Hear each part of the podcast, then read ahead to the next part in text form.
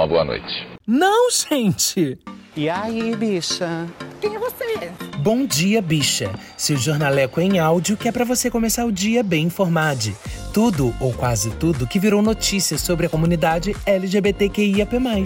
Bom dia, bicha! E aí, GG? É um prazer enorme estar aqui com vocês. Eu sou o Wallace Ferreira e estou coordenador do Centro de Referência LGBTI da cidade de São Gonçalo, no Rio de Janeiro. Esse é um marco histórico na garantia de direitos da nossa comunidade, tendo início em sua existência em 2018 e se tornando política pública em 2020. O equipamento ele conta com uma equipe multidisciplinar, contendo atendimento jurídico, atendimento psicossocial, orientações e encaminhamentos na rede, cadastro único aos programas de governo federal, grupos de vivência em parceria com a grupa GSEX da UF e grupos de vivência não binárias. No mês da visibilidade trans, tivemos mais uma grande conquista. Uma de nossas usuárias, a Monkia, teve seu nome retificado e seu gênero reconhecido em registro sem a necessidade de ação judicial, bastando apenas o contato nosso com o cartório do primeiro ofício São Gonçalo. Isso, GG, nos mostra que vale a pena cada esforço na luta por nossos direitos. Quem quiser conhecer o Centro LGBTI, estamos situados na Travessa Maria Cândida, número 40, Mutondo, em São Gonçalo. Nosso telefone é o 3708-7954 e o nosso Instagram, arroba Centro LGBTISG. Se você tiver Facebook, também estamos lá, Centro de Referência LGBTI de São Gonçalo. Basta procurar a gente e a gente vai receber vocês de braços abertos.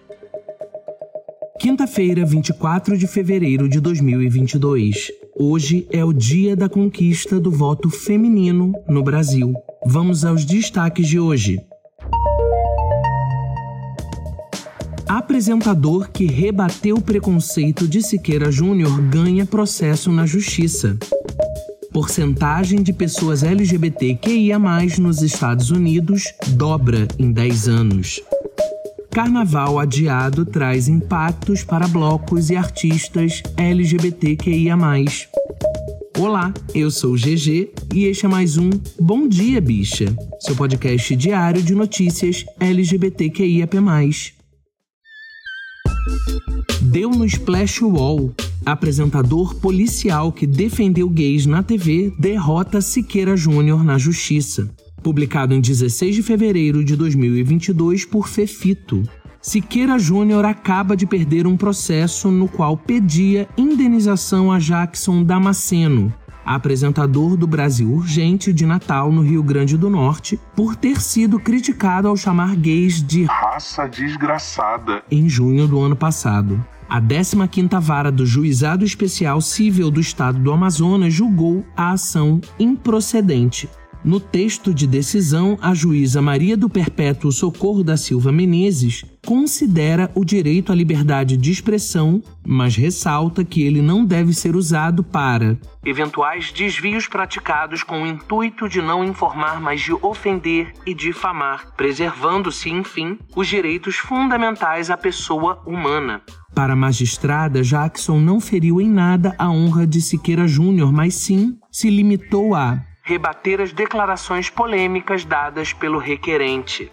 Em seu programa, o jornalista criticou o apresentador da Rede TV, o senhor chegou onde chegou não para falar besteira. Aproveite a responsabilidade da audiência que você tem, que é bem maior que a minha, o seu cachê, que é bem maior que o meu, para pregar o bem, para trazer coisas úteis ao país, para pregar o amor e a paz. Além do dinheiro, o que o senhor construiu nesse tempo todo, desde que você explodiu para cá com essas suas palhaçadas que você faz? O que você trouxe de construtivo para o Brasil? Quem é você comparado a Paulo Gustavo? Quem é você comparado a Joãozinho 30, a Clodovil Hernandes, Cássia Eller, Renato Russo, Cazuza e tantos outros gays e lésbicas que orgulham e honram esse país? Jackson encerrou sua fala com um apelo. Onde você trabalha não tem gay, não? Na sua família não tem gay? Você vai matar um filho seu? Deixa de conversar besteira ocupando horário nobre em rede nacional para conversar bosta. Faça-me o favor, se dê o respeito prega o amor, não acha que é muita violência o bastante para ficar incentivando o ódio? Chamar o outro de raça desgraçada, raça do cão? A sua raça é o quê? Você é o quê? Você é um nada, rapaz. Ainda cabe recurso da decisão. Nunca te vi, sempre te amei, querido Jackson Damasceno. É exatamente isso, cobrar responsabilidade de uma pessoa que ocupa um espaço de comunicação. Só nesse país, sob essa gestão, que essas atrocidades têm audiência e relevância o suficiente para se manter. É lógico que sempre tem um esgoto vago para esse tipo de merda, mas esse cara tem uma visibilidade que, se não chega a ser de fato importante para a história da comunicação no Brasil, é muito, é demais pro tanto de nada que ele tem a oferecer. Feliz demais por comunicadores como Jackson Damasceno se posicionarem a favor da ética, do respeito. Feliz demais que seja uma praça descentralizada, não Rio ou São Paulo, porque a gente percebe que tem muita gente boa Brasil afora. Menos Siqueira e mais Jackson. Deu no G1, porcentagem de pessoas LGBTQIA+, nos Estados Unidos dobra em 10 anos e chega a 7,1%. Entre jovens adultos, são 21%. Publicado em 18 de fevereiro de 2022 por Redação G1 a porcentagem de adultos nos Estados Unidos que se identificam como LGBTQIA, chegou a 7,1% em uma pesquisa feita pelo Instituto Gallup, divulgada na quinta, dia 17. Na primeira versão desse levantamento, em 2012, a porcentagem de pessoas que não se identificava como heterossexual era de cerca de metade da atual. A alta aconteceu porque entre os mais jovens a quantidade de pessoas que se identificam como LGBTQI+, é maior. Cerca de 21% dos membros da geração Z, nascidos entre o fim dos anos 1990 e o começo dos anos 2010, se denominam parte do grupo é o dobro da porcentagem de millennials, nascidos entre o começo dos anos 80 e metade dos anos 90. Entre pessoas dessa geração, houve um aumento de LGBTQIA ao longo dos anos, de 5,8 em 2012 para 10,5 atualmente. Quanto mais jovem o respondente, maior a chance dele se identificar como LGBTQIA. Do total de entrevistados, 12% eram adultos da geração Z, à medida que pessoas dessa geração se tornam adultas, a porcentagem de LGBTQIA na população dos Estados Unidos deve crescer, segundo o Gallup. Entre os grupos de pessoas mais velhas, a porcentagem de pessoas LGBTQIA é estável. Quase um a cada seis adultos da geração Z se identifica como bissexual. Essa é a denominação mais comum entre os LGBTQIA dos respondentes. Cerca de 6% das mulheres dizem ser bissexuais e 2% dos homens. É mais fácil um homem ser gay, 2,5%, do que bissexual. A pesquisa foi feita pelo telefone e foram ouvidos 212 mil adultos nos Estados Unidos. O entrevistado responde se se identifica como heterossexual, gay, lésbica, bissexual ou transgênero, e também pode se classificar de alguma forma que não esteja listada entre as opções da pergunta. Geração Z. Nunca critiquei, hein? Sou amigo da geração TikTok, gente.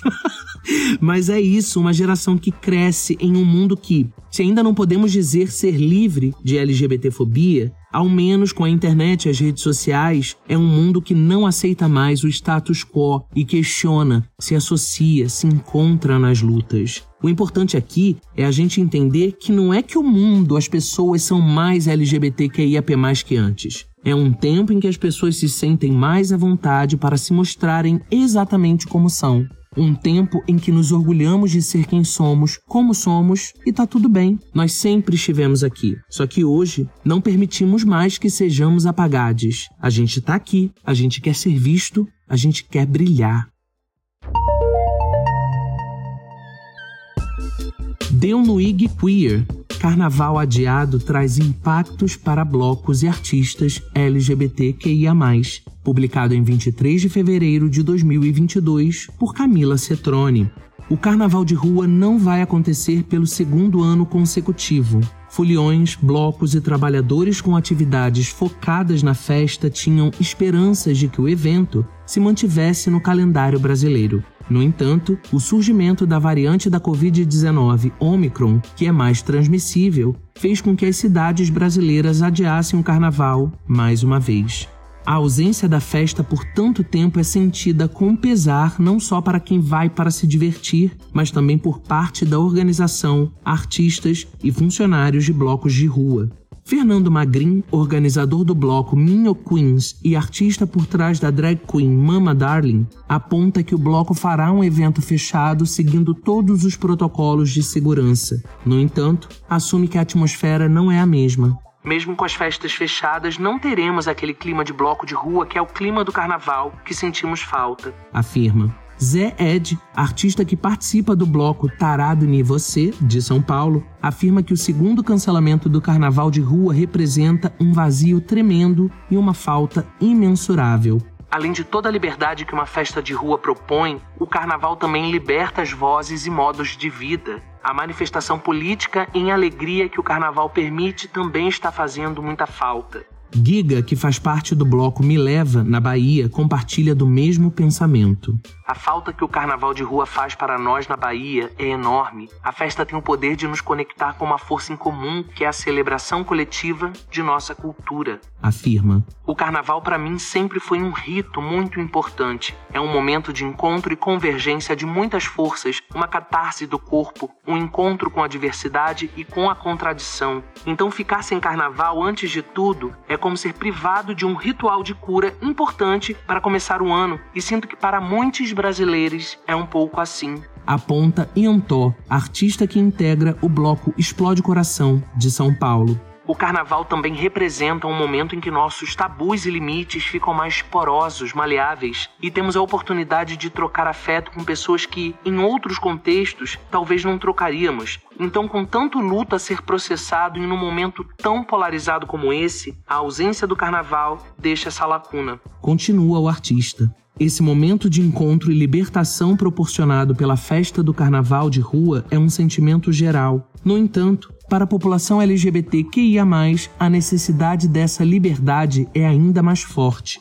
Por sermos um bloco LGBTQIA, recebemos mensagens de pessoas que puderam quebrar seus próprios tabus de aceitação durante nossos desfiles. Blocos LGBTQIA, como o nosso, trazem o sentimento de pertencimento para uma população tão vulnerável que sofre o ano todo e esconde-se por não poder se mostrar como são em um país tão LGBTfóbico afirma a equipe de organização do Meu Santo é Pop, o primeiro bloco LGBTQIA+, da cidade de São Paulo. A equipe de organização do bloco afirma que é de extrema importância acompanhar com atenção e agir diante da disseminação da Covid-19, bem como o aumento do número de mortos. No entanto, o bloco afirma que o cancelamento do carnaval foi feito de forma seletiva. Festas fechadas, igrejas e jogos de futebol não foram proibidos, não pedem passaporte de vacina e promovem aglomerações. Aponta a equipe por trás do bloco.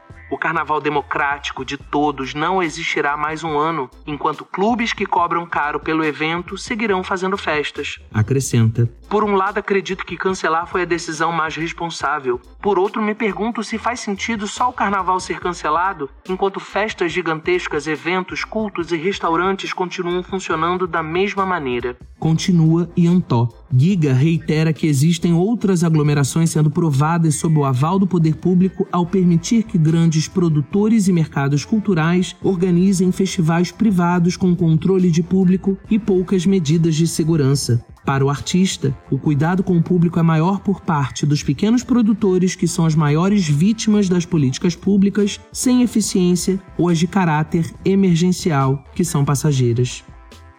Mais uma matéria incrível de Camila Cetrone, que está muito completa e você a lê na íntegra clicando no link na descrição do episódio.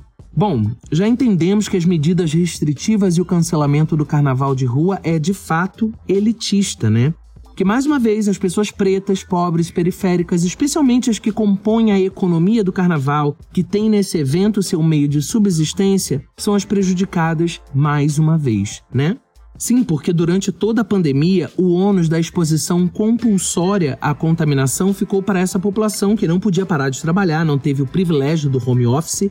Isso para a fatia ainda menor dessa população que estava em emprego formal, e acabava sendo amassada todos os dias nos transportes públicos. E se no carnaval do ano passado o que não faltou foi festa clandestina, nesse ano os eventos foram formalizados, legitimados. Basta seu passaporte de vacina e um bom limite no cartão de crédito para arcar com os preços exorbitantes dos eventos, entre aspas, seguindo todos os protocolos. E aí, mais uma vez, a população preta, pobre, periférica, que até tem o certificado da vacina, mas não tem nem limite no cartão porque gastou com comida, com gás, muito menos saldo na conta para pagar no débito, vai ficar de fora da festa e vai ficar sem ganhar dinheiro com a festa. Ou seja, né? A gente fracassou demais como sociedade. Muita gente da nossa comunidade está enquadrada nessa camada social que precisa do carnaval não só para se divertir, mas para subsistir. É triste demais. Força a comunidade LGBTQIAP+, que vive do carnaval.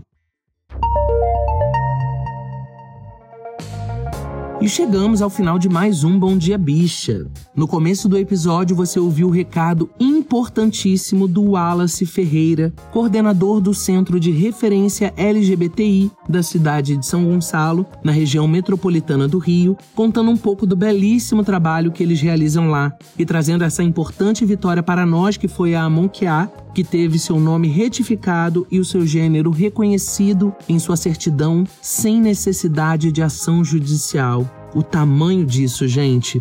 Wallace, muito obrigado por compartilhar com a gente essa conquista. Ele deu na mensagem o telefone do centro e o arroba do Instagram, então corre lá para seguir para dar essa moral necessária para quem faz tanto pela nossa comunidade. Obrigado por contar pra gente sobre esse importante trabalho que você e o Centro de Referência LGBTI realizam em São Gonçalo. Obrigado demais pela mensagem, tá? Aí, Rod, tem São Gonçalo no Bom Dia, hein? Nosso editor maravilhoso, Rod Gomes, é de São Gonçalo e a representatividade tá tudo por aí, hein?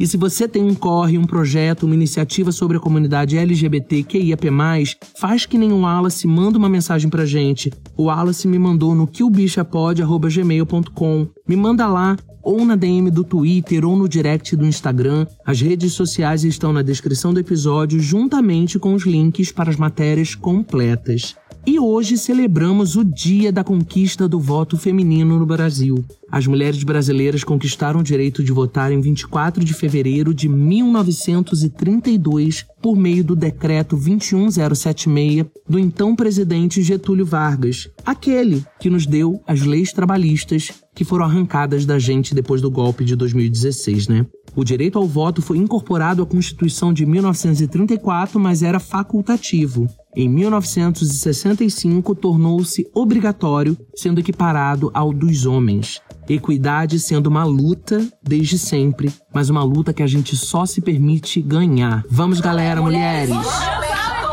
O Bom Dia Bicha conta com identidade visual e edição de Rod Gomes, pesquisa de Dan Pereira, roteiro de Dan Pereira e GG, eu mesmo, que além de apresentar, também faço a produção geral.